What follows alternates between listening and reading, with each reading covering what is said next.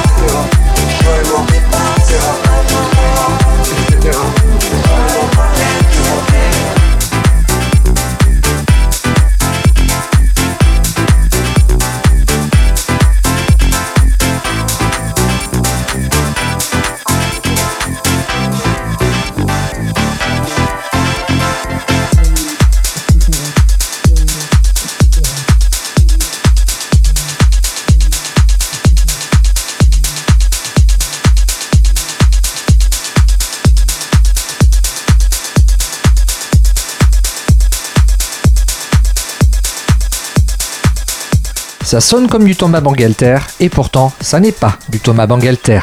L'ex-chanteur douce de raquette, Pierre III vient de publier Discothèque. Discothèque, un premier album solo qui est aussi un sympathique terrain de jeu basé sur le rythme, les boucles et des appels du pied au premier morceau identifié French Touch. En extrait, vous venez d'écouter Etc. Et c'est presque aussi entêtant qu'un Around the World. Et comme tout ce qui brille ne fait pas forcément danser, encore une fois, on va se rapprocher d'une production bien bien loin du circuit de la grande distribution. Ce morceau, c'est Machine Learning, une production sur laquelle vous allez terminer en pièces détachées si vous avez dans le cœur et dans le corps un peu trop de rigidité. Machine Learning, c'est surtout la nouvelle petite bombinette de Costello qui s'invite encore une fois dans votre cœur et votre nuit. DJ Academy, les nouveautés de la semaine.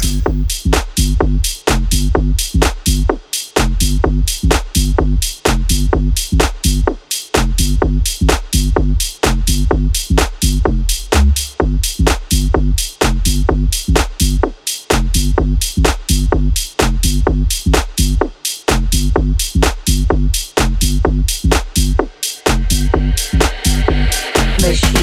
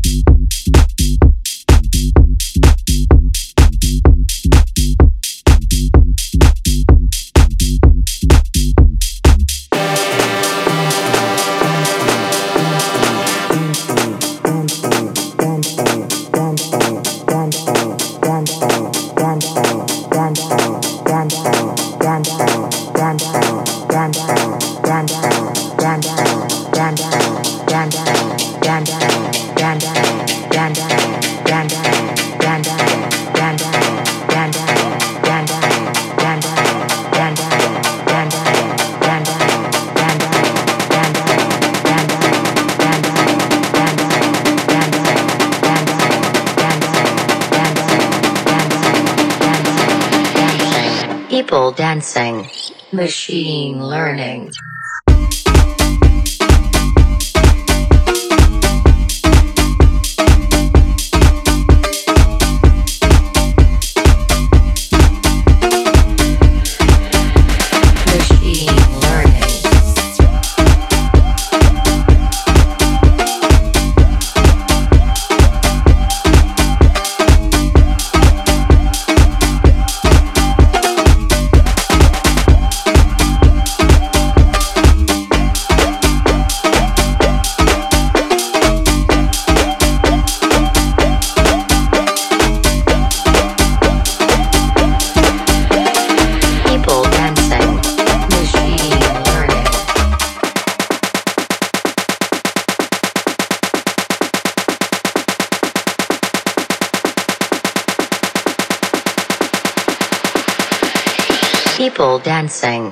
Machine learning.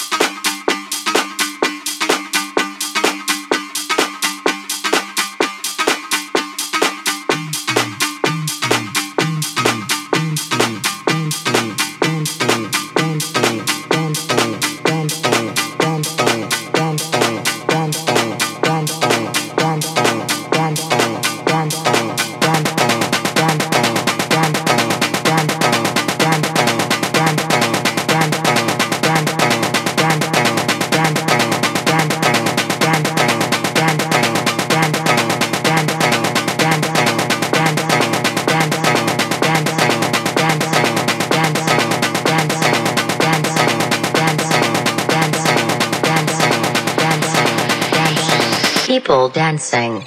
Machine learning.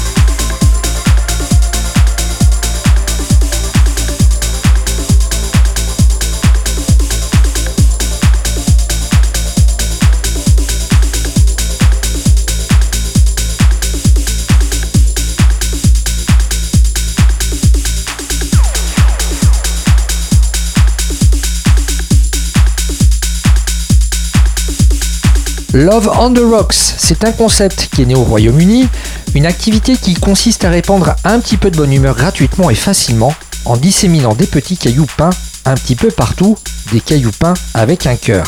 Et ce concept, eh bien, il a inspiré les DJ producteurs anglais App et Grimbert. Love on the Rocks est à retrouver sur le label anglais True Romance, et ça, ça mérite bien quelques cœurs avec les doigts. Et de l'amour, il y en a aussi en barre dans A Language Forever, le nouvel album de l'écossais Michael Hamilton. Dedans, 13 morceaux qui renferment des boucles de boîtes à rythme croquantes et des mélodies de pianos intimes. En extrait, on s'écoute Again and Again. DJ Academy, les nouveautés de la semaine.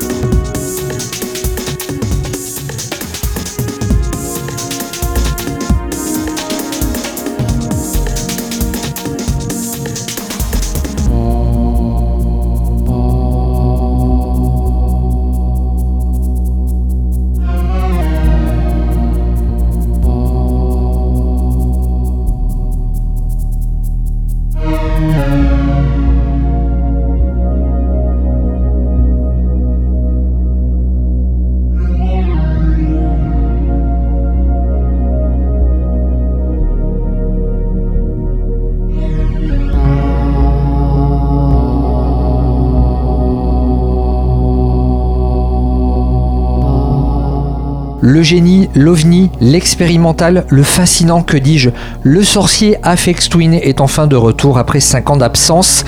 Il nous revient avec un EP qui était sorti en catimini l'été dernier, un EP plutôt contemplatif, strident et entêtant dans lequel figure ce morceau Black Box Live Recorder 21F. Encore un titre bien mystérieux.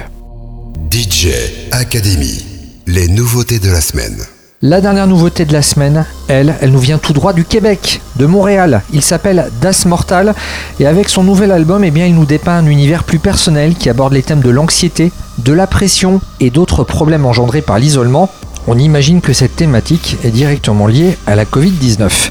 L'album s'appelle donc Bury the Sorrow et en extrait, on s'écoute Pressure.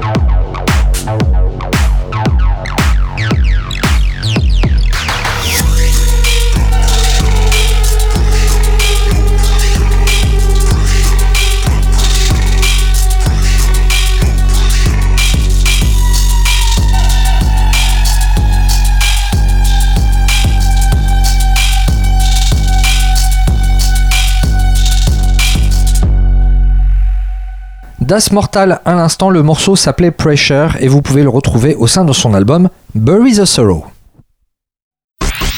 DJ Academy, le mag, l'interview.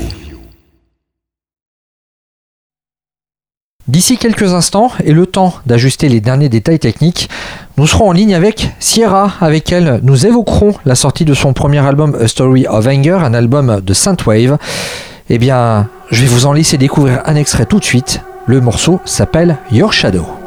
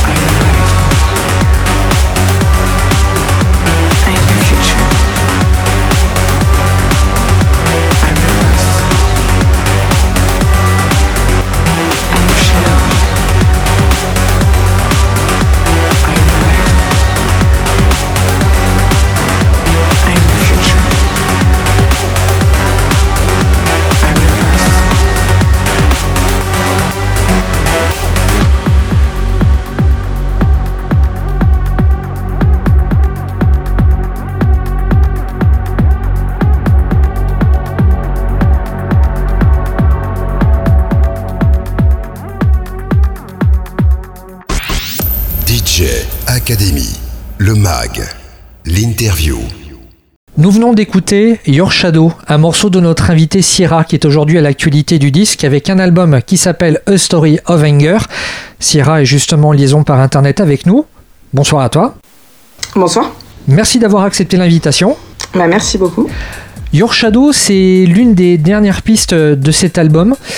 L'album A Story of Anger se traduit par une histoire de colère. Le, le titre, je le trouve plutôt mystérieux. Quelle est son histoire? Euh, ça fait un moment que j'avais envie de, parler de, colère dans un sens euh, plutôt large. En fait, euh, j'avais envie de parler d'émotions fortes et d'émotions qui nous boostent à nous, à nous dépasser, à sortir de, moments parfois difficiles. La colère, c'est pas forcément quelque chose qui, dans notre langage courant, la colère, on l'associe souvent à la violence, à quelque chose de, brutal. Euh, moi, la colère, ce qui m'intéresse dans cette émotion, c'est plutôt les, euh, premières sensations qu'on peut avoir quand on a une envie de se battre ou de revanche qu'on a envie d'avoir euh, après, après une situation qui nous a fait du mal. Et, et voilà, moi, c'était plutôt ça qui m'intéressait dans, la colère. Et donc, c'est peut-être pour ça que quand on, quand on parle de colère, toi tu t'attendais peut-être à, quelque chose de, plus brutal. Euh, moi, c'est plutôt vraiment le côté euh, dépassement de soi qui, m'intéresse. C'est comme le mot agressif finalement. Dans le sport, être agressif, c'est bon signe. Voilà, ouais, agressif. Euh, ouais, c'est vrai que c'est un mot qui est pareil.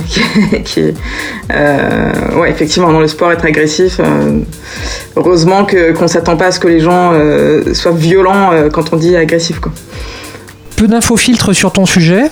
On va s'intéresser à, toi. Quelle est la genèse de ton projet, Sierra? J'ai commencé en 2017. Euh, ça faisait longtemps que j'avais envie, de faire de la musique électronique, mais je ne savais pas trop par où commencer, parce que c'est assez complexe quand on quand on maîtrise pas forcément euh, les outils informatiques.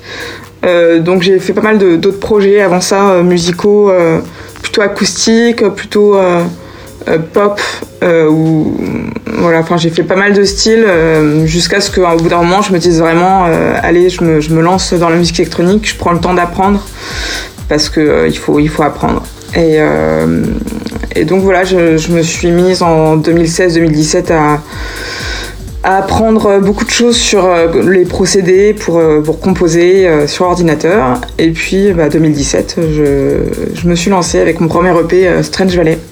Donc aujourd'hui, ton matériel, il est purement informatique euh, oui, j'ai un petit peu de synthé, mais euh, franchement, euh, je m'attarde pas dessus. Je, suis beaucoup plus à l'aise avec, avec, avec tout ce qui est 100% informatique.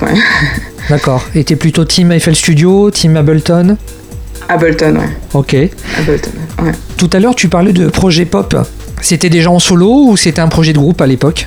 Euh, j'ai toujours fonctionné euh, seul. J'ai, quand j'étais au lycée, on va dire, mon premier groupe, euh, voilà, c'était mes premiers moments musicaux, c'était avec un groupe, mais à part ça, non, j'ai fonctionné seul à 99% du temps en musique. D'accord. Je, hmm, je, me sens plus à l'aise de faire ce que j'ai envie de faire seul. Aujourd'hui, tu as opté pour une approche sonore qui est à la fois euh, dark wave, euh, new wave, synthwave aussi. Comment t'en es venu à ce patchwork musical abouti? Euh, Ça s'est fait progressivement. on va dire que quand j'étais plus dans mes morceaux acoustiques, j'avais cette petite touche synth parce que j'aimais bien rajouter une petite ligne de synthé en fond. Et puis après, mes synthés ont pris plus de place. Et puis au moment où je me suis dit que j'allais vraiment faire la musique électronique, bah, mes synthés ont pris toute la place. J'étais dans un style qui était encore assez... Euh, qui était sombre mais qui n'était pas, qui était pas forcément non plus euh, très impactant parce que j'utilisais pas beaucoup de, de, pistes de batterie, etc., de drums. Euh, ça s'est fait progressivement et petit à petit, bah, mes, mes, lignes de basse ont pris plus de place. Mes, mes, kicks sont devenus un peu plus percutants, euh, mes snares aussi. Et petit à petit, j'ai trouvé un petit peu euh, le style qui me plaisait. Tu es visiblement basé à Paris, une ville qui est riche en projets sonores de, choix. Est-ce que Paris influe, tes choix ou ta manière d'appréhender ce que tu fais? Non, Paris euh, n'influe pas du tout mes procédés créatifs. Euh, voire même parfois au contraire.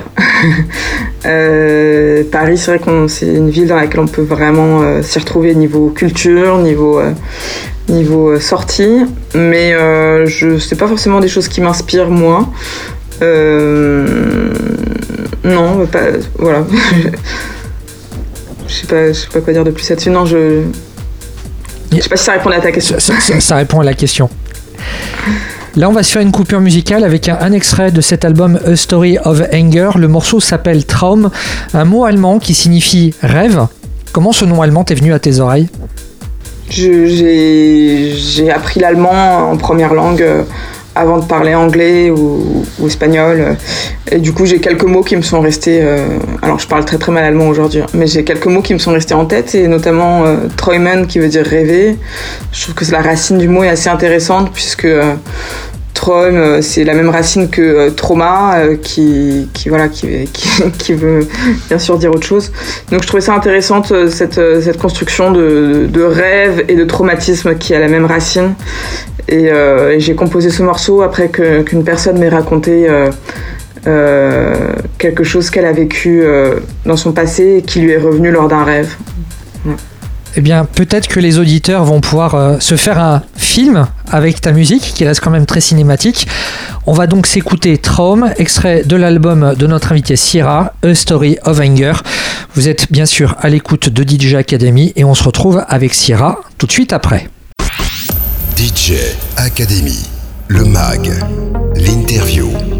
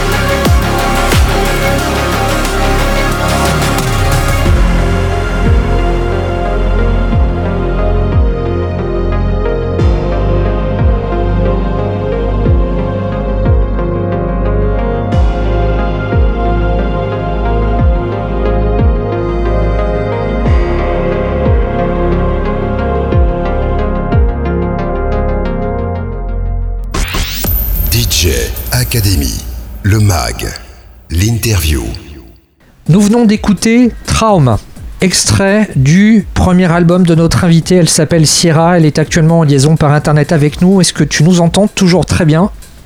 Oui, toujours très bien. Voilà. Et, et ce morceau, il est extrait d'un album qui s'appelle A Story of Anger. C'est un album qui sort en digital. Je crois qu'il y a une édition physique aussi. Oui, oui, il est aussi sorti en, en vinyle, euh, CD. Et pas support cassette, parce que c'est vrai que la Synthwave a. Je, je la vois bien, moi, sur support cassette. Il y a, il y a quelque chose de très euh, drive music, en fait. C'est un album parfait à écouter en voiture. Oui, ça pourrait être en cassette. J'ai déjà fait par le passé euh, des, des sorties cassettes. Euh, on verra, pourquoi pas sur une édition, une réédition euh, future. C'est pas impossible. Et dans cet album, il y a quelque chose de très cinématique. Quelle serait ta, ta bande originale de film culte? Euh, je pense que ça peut être euh, la bande originale du film The Social Network euh, de David Fincher. La bande originale a été faite par Trent Reznor et Atticus Ross. Si je dis pas n'importe quoi. et c'est une bande originale qui me, qui me plaît beaucoup parce qu'elle est, elle est très simple et, très prenante. C'est des synthés. Il y a très peu de synthé, il y a très peu d'éléments et pourtant ça suffit à créer un suspense euh, euh, vraiment fort. Quand on écoute un album, quand on écoute de la musique, forcément, euh, on a envie de faire des comparaisons. Je pense, je pense que c'est humain, même si ça doit être blasant pour les musiciens.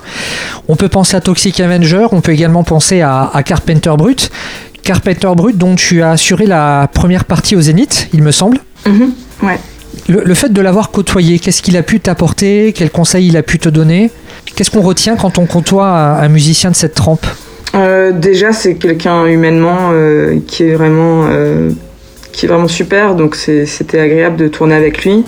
On retient beaucoup de choses. Déjà de, j'ai fait une, quar- quar- une quarantaine de dates avec lui, donc je du coup j'ai vu 40 concerts. je l'ai vu 40 fois en concert. Donc quand on voit 40 fois en concert euh, un concert euh, de ce style, euh, ça marque forcément. Ça, donne forcément, ça inspire dans le sens où on a envie, non pas de faire la même chose parce qu'on a quand même des styles différents, mais en tout cas d'avoir un impact aussi fort sur les personnes, parce que quand on voit à quel point son public est à fond, ça, ça, c'est beau à voir. Et puis sur le plan personnel, on va dire hors concert. euh, euh, c'est quelqu'un qui, a pris le temps d'écouter mes maquettes euh, quand je commençais du coup la composition de, Story of Anger. J'étais en tournée avec lui, donc j'avais déjà presque toutes les maquettes de euh, sur la route avec moi que je prenais le temps d'écouter, de réécouter. Alors j'avais pas le temps de les retravailler, mais je prenais des notes, je réécoutais ce que je faisais et puis euh, je lui ai envoyé. Enfin, c'est lui-même d'ailleurs qui m'a demandé de lui envoyer. Et puis euh, on a fait, on a pris le temps euh, un soir de, on s'est pris une heure et puis il m'a fait un retour sur tous les morceaux. Enfin, toutes les, vraiment c'était au stade, au stade brouillon, hein, mais et c'est voilà, c'est quelqu'un qui a pris le temps de me dire ça je trouve que ça marche, ça je trouve que ça marche pas. Alors après à moi de, par la suite d'avoir fait le, tri dans ce que je trouvais véridique ou plus ou moins, euh, enfin qui m'intéressait plus ou moins dans ses, dans ses retours. Mais euh, en tout cas j'ai apprécié le fait qu'ils prennent le temps quoi. Ouais, et c'est vrai que quand on est musicien, bah, les critiques, faut savoir les écouter, mais il faut savoir aussi des fois les écarter pour pas perdre sa patte. Ah oui, ça c'est ça c'est clair que euh, c'est c'est le jeu hein, quand on demande à d'autres euh, ce qu'ils pensent de, notre musique. Il faut s'attendre à, tous les retours possibles. Euh, le, le plus dur là-dedans, effectivement, c'est savoir se dire euh, je suis d'accord avec toi ou euh, je reste sur mes positions. euh. et ça, quand on est dans une phase d'écriture, on est souvent dans le doute, dans la remise en question. Donc euh, il faut savoir faire le tri euh, là-dedans, mais c'est très très très subjectif bien sûr. Le fait d'être comparé à des musiciens, tout à l'heure je disais que ça pouvait être bla- blasant. Dans ton cas, c'est plutôt flatteur ou au contraire c'est quelque chose qui t'ennuie? Non, ça m'ennuie pas du tout. Euh, je, je... Tout dépend euh, avec qui tu me compares. non, jusqu'à présent, c'est les, les personnes que tu as dites, euh, que tu as, je les connais. Voilà, Toxic Avenger, je les connais bien aussi. On a aussi travaillé ensemble. Euh, voilà, je, moi, j'ai aucun souci à ce qu'on me compare avec d'autres artistes. Euh, après, si jamais euh, quelqu'un s'attache trop à ça en me disant ah oui, tu fais vraiment du machin, là, ça va commencer à m'ennuyer. Mais euh, si c'est vraiment un- une comparaison, il n'y a aucun souci. En parlant de justement de ces deux Gugus, ils ont été euh, tous les deux compositeurs de jeux vidéo à un moment donné. Est-ce que ça, c'est une expérience qui pourrait te tenter? Oui, alors j'ai déjà, j'ai déjà composé une musique euh, originale d'un jeu vidéo euh, qui s'appelle Vampire the Masquerade euh, Bloodhound, qui est un jeu, euh, de, un jeu en ligne. Donc j'ai déjà fait une musique pour eux et oui, oui, clairement, c'est, un objectif hein, de faire de la, de la musique de jeux vidéo ou de la musique à l'image. Pour moi, ça serait la suite logique de mon projet. Compte tenu de l'aspect cinématique de ta musique, ça me paraît aussi euh, être une suite logique. On va s'écouter Power, un morceau que tu as co-réalisé avec euh, Carpenter Brut. C'est justement pendant euh, cette fameuse tournée de 40 dates que tu, tu as co-réalisé ce morceau avec lui, Non, non, on l'a composé bien plus tard. bien plus tard? Il y a à peu près combien de temps? Je sais pas, 8 mois plus tard, quelque chose comme ça. Bon, et ce morceau, eh ben donc, on le retrouve dans cet album A Story of Anger, un album qui sort sur un petit label indépendant. On peut en parler de ce label? Donc Virgin Music, non, c'est pas un petit label indépendant. Donc moi j'avais vu le nom de l'éditeur en fait sur la sur la sur la promo numérique que j'ai reçue. ah, Tu te sens libre malgré tout d'être en major ou ah oui, oui, euh, j'ai jamais eu. euh, j'ai toujours fait ce que je voulais depuis que je suis arrivée là-bas. Euh, j'ai jamais eu de, retour sur ma musique. Enfin, comment dire J'ai composé l'album que je souhaitais, je leur ai demandé de le sortir et puis voilà ils l'ont sorti. Enfin je leur ai pas demandé de le sortir, c'est pas ça que je veux dire, c'est que je ils, ils m'ont jamais mis de veto sur la musique que j'avais créée. Donc euh, à partir de ce moment-là, moi je me considère libre de faire ce que je veux. Oui. Donc les lignes ont peut-être bougé chez les majors et ça c'est une très bonne nouvelle pour les musiciens indépendants. Je pense que ça dépend avec qui on travaille aussi, euh, ça dépend des équipes, ça dépend des, des majors. Euh, moi j'ai la chance d'être avec une équipe de personnes qui ont connaissance de ce genre de projet, qui, les, qui, qui soutient ce que je fais. Donc je, euh, voilà, je pense que ça dépend vraiment de, de- des équipes avec qui on travaille. Ouais, l'humain c'est quand même super important hein. Ah bah c'est la base de c'est la base de toute collaboration euh, durable. Tu m'étonnes. Et ben on va écouter Power dès maintenant, un morceau co-réalisé avec Carpenter Brut. Elle s'appelle Sierra et son album s'appelle A Story of Anger. Et tu restes avec nous J'ai encore d'autres questions pour toi tout de suite après. Ça marche. Et ben à tout de suite. DJ Academy, le MAG, l'interview.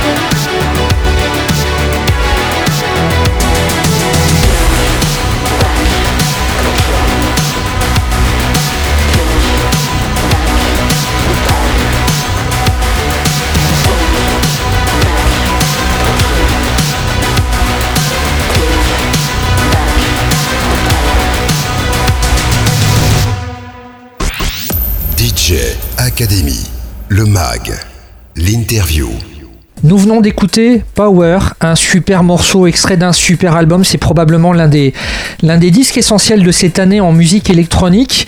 Et son autrice, Syrah, elle est actuellement en ligne par internet avec nous. Euh, donc l'album s'appelle A Story of Anger, un album qu'on peut qualifier de, musique synthwave. Quelle est ton approche lorsqu'il s'agit de composer une nouvelle chanson? Ça, ça dépend, j'ai pas la même manière de composer sur euh, tous les morceaux. Euh, des fois, euh, je peux avoir des. Déjà, avant de commencer un album ou un EP, ce qui est certain, c'est que je fais toujours des recherches d'images qui vont m'inspirer, qui vont me donner un mood, une, ambiance générale. Ça me permet de créer un lien entre les morceaux. ça, c'est quelque chose que je fais quand je pense vraiment un projet dans sa globalité. Après, pour composer un morceau en lui-même, ça peut partir euh, de, de, choses. Euh, ça peut partir déjà de, de batterie, de, de, pistes de, de, drums, de kick, de snare que je vais commencer à jouer. Ça peut partir des fois de euh, d'envie de bassline assez percutante. Ça peut partir, et c'est souvent le cas, ça part souvent de mélodies que je vais composer. Euh, de, deux, trois lignes de, synthé que je vais faire sur lesquelles je vais greffer euh, euh, le reste. voilà, il n'y a pas une règle qui s'applique à tous mes morceaux composés, mais, en tout cas, ce qui est certain, c'est que j'essaye de pas trop trop prévoir à l'avance ce que je vais faire, parce que quand je le fais, ça, ça, enlève cette spontanéité qui fait souvent du bien quand, quand je compose. Il y a six ans, quand j'interviewais Carpenter Brut pendant le printemps de Bourges, on avait évoqué son clip euh, Turbo Killer. Euh, ce, mini court métrage et je me demandais à ton niveau quel rôle peut jouer l'esthétique visuelle dans, ton travail en tant que musicienne synthwave? Moi, c'est quelque chose d'essentiel, surtout dans ce style de musique. Je trouve qu'il y a des styles de musique euh, qui, qui n'ont pas forcément besoin, besoin d'avoir une esthétique vraiment propre euh, propre, propre au genre, etc. Moi, je trouve que la synthwave, la dark wave, c'est quand même indissociable. C'est des morceaux, c'est des univers musicaux qui été, qui ont été mis en avant par des films, qui ont été mis en avant euh, par des jeux vidéo, comme on l'a dit avant. Et pour moi, du coup, c'est vraiment euh, indissociable d'avoir une esthétique un minimum pensée, un minimum construite. Je dis pas que c'est forcément le cas pour, pour moi maintenant, mais en tout cas, c'est en process. Et euh, donc euh, voilà, après chaque, artiste a son ressenti, on n'est peut-être pas tous d'accord là-dessus. Moi je trouve que dans ce genre musical c'est quand même assez important. Et sur scène, l'aspect visuel, comment lui se manifeste? Ah, Sur scène c'est toujours plus compliqué parce que euh, il y a des contraintes euh, qu'on n'a pas quand on pense des choses chez soi. Euh, sur, c'est facile de créer une, belle pochette d'album. par contre, sur scène, apporter des éléments, ça demande du conditionnement, ça demande des personnes pour les transporter, ça coûte beaucoup beaucoup d'argent. donc c'est beaucoup plus compliqué. pour l'instant, moi, j'ai la chance de travailler avec un, un, éclairagiste euh, qui est vraiment très talentueux et qui, euh, m'a fait une créa lumière euh, qui, que je trouve vraiment très très belle. On, joue, on a sur scène des, tubes qu'on appelle des astéras avec lesquels il a, il a construit une petite scénographie. c'est je, l'aime bien cette scénographie. Après, euh, le but c'est qu'elle évolue, qu'elle euh, qu'elle soit plus construite, qu'on ait plus d'éléments lumière, etc. Mais comme j'ai dit avant, ça a un coût. Ça coûte vraiment beaucoup d'argent de construire des, des, des sets euh, de, de, live. Et, euh, et pour que ça soit rentable, il faut faire déjà pas mal de concerts. Donc, pour, pour évoluer vers autre chose, ça demande du temps. on ne peut pas être aussi aussi rapide et changer euh, directement de scénographie, à moins d'être un gros nom euh, qui tourne beaucoup. Donc, euh, donc voilà, affaire à suivre, on réfléchit à la suite en tout cas. Ouais, L'inflation touche également le, le monde du spectacle vivant, comme on l'appelle. Oui, ça c'est sûr. Autre impact qu'il y a eu sur le spectacle vivant en 2020, c'est la Covid-19. La fermeture des salles, la fermeture des clubs, contexte sanitaire qui était difficile, concerts en mode jauge, voire parfois assis. Avec le recul, cette période-là, comment tu, comment tu l'as vécu Comment tu l'as surmonté Ça a été très très très compliqué pour moi parce que euh, à cette époque-là, je commençais les concerts. J'ai commencé mes concerts en 2019, on va dire en milieu d'année 2019. Donc je faisais mes premiers lives à ce moment-là. Et, donc j'ai eu le temps de faire peut-être six mois de, petits lives par-ci par-là, tout en ayant un travail alimentaire à côté, parce que je n'étais pas intermittente. donc déjà c'était compliqué de jongler entre bah, un travail alimentaire qui me prenait beaucoup d'énergie, du temps, etc. et faire mes concerts à côté, mais j'arrivais à m'en sortir, à trouver un peu de plaisir à découvrir ce milieu-là. Et puis bah, le, Covid est arrivé et euh, bah, j'ai dû, euh, euh, bah, comme tout le monde, arrêter de faire ce qu'on aimait faire. et, du coup, je me suis retrouvée qu'avec un job alimentaire qui me convenait pas.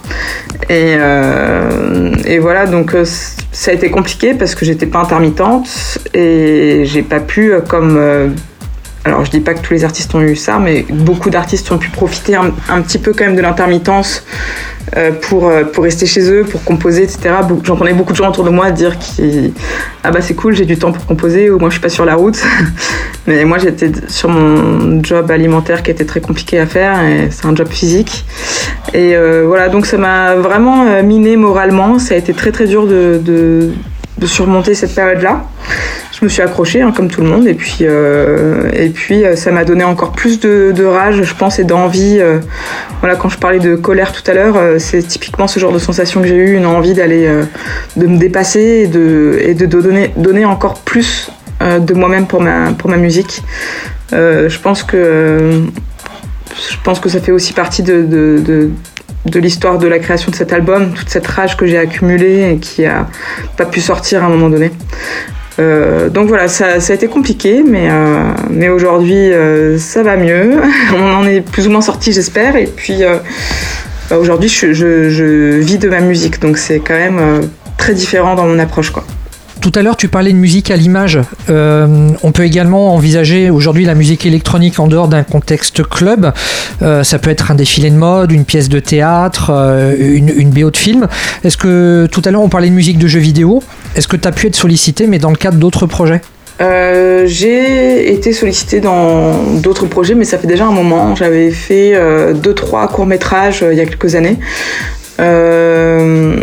Voilà, après, euh, pour tout ce qui est mode, etc., j'ai pas été sollicitée pour l'instant. Euh, c'est quelque chose qui m'intéresse, moi.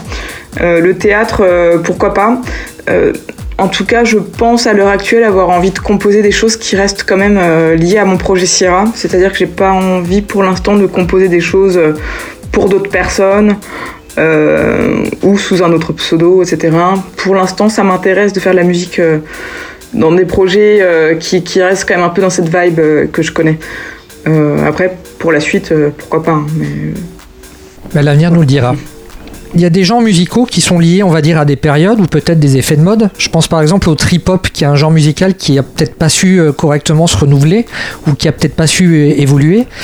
La musique synthwave, elle a également des codes Parfois, elle peut paraître cliché. Toi, comment est-ce que tu vois l'avenir de la musique synthwave Et euh, toi, quelle est, euh, tu penses, euh, la patte que tu apportes pour ce style? Alors, compliqué de dire ce que j'apporte à ce style. ce qui est certain, c'est que c'est un genre, comme, comme tu viens de le dire, c'est très très genré, très codé, très trop, je pense. Euh, moi, c'est ce qui m'a plu au début, hein, les, les néons, euh, les palmiers à Los Angeles et, euh, et puis les et puis je sais pas le, voilà, les côtés cyberpunk, grande ville, c'est ce qui nous a, je pense, un peu tous plu à la base pour commencer à créer dans un peu dans, cette vibe là. Après, je pense que les personnes qui restent trop avec ces codes dans leur esthétique, que ce soit sonore ou visuel, euh, à mon avis, se tirent un petit peu une balle dans le pied si elles veulent continuer à évoluer euh, dans, ce milieu-là, à mon avis. Euh, tant mieux s'il y a des personnes qui restent totalement avec ce code-là parce que ça plaît à beaucoup de gens. moi, je pense que ça a tellement aujourd'hui été vu et revu que si on veut un petit peu évoluer et toucher plus de gens, il faut réussir à trouver un petit, un petit truc en plus euh, par rapport à ça. Donc, est-ce que je, moi, je, l'ai, je ne sais pas. Ça serait prétentieux de dire je l'ai, je l'ai pas. En tout cas, je, ce qui est certain, c'est que j'ai pas envie de totalement mettre de côté euh, cette esthétique euh, euh, synthwave parce que parce que voilà, c'est un, un, genre qui me plaît. J'essaye d'y apporter ma patte plus personnelle Mais ouais, c'est pas, pas évident. c'est pas évident parce qu'il y aura toujours des personnes qui seront, comment dire, qui vont nous dire euh, bah oui ce que tu fais c'est pas de la synthwave mais moi il y a aucun souci à ce qu'on me dise que je fais pas de la synthwave hein. mais euh, et d'autres qui vont dire ah oui c'est de la synthwave c'est totalement la synthwave voilà c'est propre à chacun après de, de, juger ce qui correspond ou pas à ce genre là mais voilà, en tout cas, moi je pense que si on veut que ça, ce genre euh, perdure, il faut pouvoir trouver des petits éléments en plus qui vont se greffer à cette esthétique déjà existante. Quoi.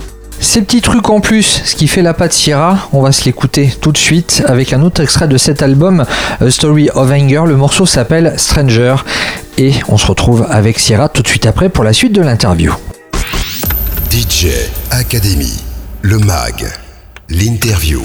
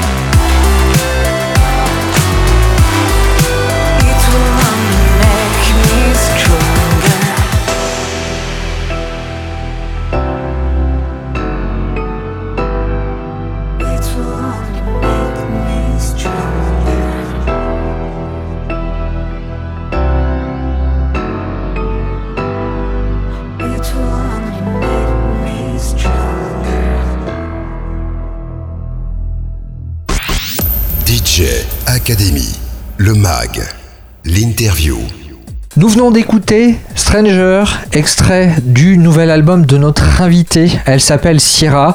Son album s'appelle A Story of Anger et c'est du son synthwave. Et cette esthétique synthwave, elle n'a pas forcément la cote en France. Je sais que ça marche beaucoup dans les pays de l'Europe de l'Est, voire également aux États-Unis. Au niveau des, statistiques d'écoute, même au niveau toi de, tes dates, quels sont les territoires les plus euh, réceptifs à ce type de sonorité? Alors, c'est clairement les États-Unis, déjà. Euh, sur mes écoutes, euh, sur mes écoutes, sur mes ventes, sur mes, euh, sur l'approche en général. c'est voilà, les États-Unis en numéro 1, je dirais. Après, les États-Unis, c'est un grand pays, hein, donc ça dépend. on va dire que ça marche bien, ça marche ma première ville, je crois que c'est Los Angeles, évidemment. Après, effectivement, l'Europe de l'Est ou, ou alors la Scandinavie, ça marche plutôt pas mal. Et puis l'Allemagne aussi. L'Allemagne, ça, marche vraiment pas mal. je pense que c'est le pays européen qui est le plus touché par, par, ce style. la France, c'est plus complexe. Il y a, y a des Paris, on va dire qu'il y a une petite fanbase à Paris, mais c'est quand même assez, euh, assez léger. En France, c'est pas le pays qui me. Je pense qui, fera euh, que ma musique marchera le, plus. Alors après, ça peut changer. Il y a peut-être des. Peut-être que j'en sais rien, dans un ou deux ans, il y aura un film avec une esthétique euh, cyberpunk parisienne qui fera que tout le monde aura envie d'écouter ça. On n'est jamais à l'abri de, ce genre de choses. Mais euh, voilà, la France n'est clairement pas mon premier pays. Voilà. Donc là également, encore une fois, nul n'est prophète en son pays. c'est sûr, sûr, Après, ça peut avoir des avantages. Au moins, tu peux faire tes courses tranquillement sans que personne te saute dessus. Ah bah, je pense que même Carpenter Brut, les gens ne sautent pas dessus non plus. C'est-à-dire que dans ce genre-là, euh, je pense que même les personnes les plus connues euh, euh, personne ne les reconnaîtra dans la rue. C'est l'avantage un peu de la musique électronique aussi, c'est que euh, je pense que bon, même les Daft Punk, je suis pas sûr que les gens les reconnaissent forcément dans la rue. Euh. alors bon, ils ont leur masque, c'est clair, mais leurs visages sont connus quand même. je pense que les gens sont quand même assez tranquilles là-dessus. Comment est-ce que tu penses gérer l'équilibre entre vie perso et carrière musicale? C'est vrai que dans le monde du mm. travail, on parle de qualité de vie au travail, on parle d'équilibre pro-perso. Euh, quand on est musicien, euh, je, pense que des fois la frontière, elle doit être infime quand on a un métier passion. Euh, pour l'instant, je le gère pas, dans le sens où, ma vie personnelle, c'est ma vie professionnelle. effectivement, c'est, on n'en parle pas forcément beaucoup de ce genre de choses, mais dans, dans ces milieux-là, le quand on décide de s'y mettre à fond, euh, comme je le fais, ça laisse pas beaucoup de place ni de temps pour autre chose. Euh, parce que euh, voilà, on est souvent en déplacement, on mange musique, on dort musique, ça peut rendre fou dans les périodes de composition parce qu'on n'arrive pas à créer, parce qu'on a que ça en tête. voilà, on passe souvent à côté de, certaines choses. Voilà, quand, les potes partent en vacances, bah, nous, il y aura peut-être des concerts à ce moment-là, donc on ne viendra pas au même moment. Donc on va dire que pour l'instant, ma priorité euh, dans ma vie, c'est plutôt de, développer mon projet. C'est ce qui me plaît le plus, c'est ce qui me fait, c'est ce qui me fait me lever le matin. Euh, c'est vrai que le jour où, euh, je je serai peut-être j'aurai peut-être moins de temps pour ça, ça sera compliqué. pour l'instant, je, ne me pose pas la question, mais c'est vrai que par le passé, j'ai pu, même pour la vie de couple, hein, j'ai pu être avec des personnes qui qui comprenaient pas forcément toujours euh, le temps que je dédiais à, la musique, mais qui pour moi était essentiel. Donc euh, il faut euh, s'entourer de personnes qui comprennent un minimum les enjeux de, ce que demande en fait un projet musical. Quand on a la tête dans le guidon comme ça, difficile de prendre du recul. la panne d'inspiration, ça peut également être très frustrant. Quels sont tes sas de décompression?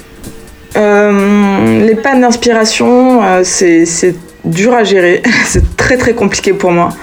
Euh, je pense comme tous les artistes qui, subissent ce genre de choses. Euh, ça, ça peut miner moralement, ça peut se gangréner parce que ça devient une spirale où on se dit moins on compose, le temps passe, on se sent de plus en plus nul et ça, c'est très dur d'en sortir quand on est dans ce genre de vibe. Donc voilà, là pour l'instant ça fait un moment que j'ai pas composé parce que quand j'ai, enfin mon album je l'ai fini en j'ai fini de le composer au printemps, de le produire, euh, mixer, mastering euh, au printemps dernier. Donc ça fait un moment que j'ai pas été euh, dans ces, dans ces cercles d'écriture. De, maintenant, quand je commence un projet d'écriture, que je suis dedans, que je suis dans cette vibe-là, mes sas de décompression, ça va être quand même essentiellement des jeux vidéo ou des séries que je vais binge-watcher, mais que je connais déjà. Euh, c'est-à-dire que, euh, pour, par exemple, pour l'écriture de, Story of Anger, je me suis retapé euh, tous les Game of Thrones. Que j'avais déjà refait mille fois, hein. j'aime beaucoup cette série.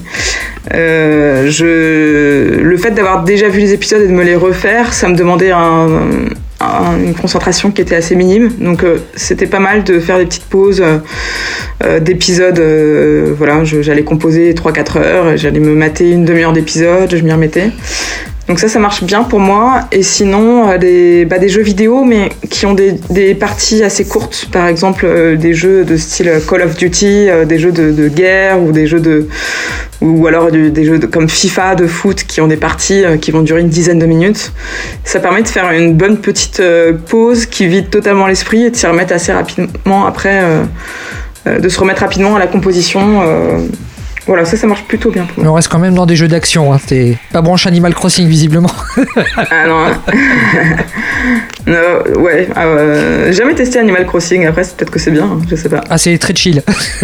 je, suis pas contre quelque chose de chill, mais c'est vrai que quand j'écris, j'ai besoin d'être stimulé euh, mentalement. Donc, euh, ah, là, là c'est plutôt pour la détente Animal Crossing. Donc, ah oui, non. dans d'autres circonstances.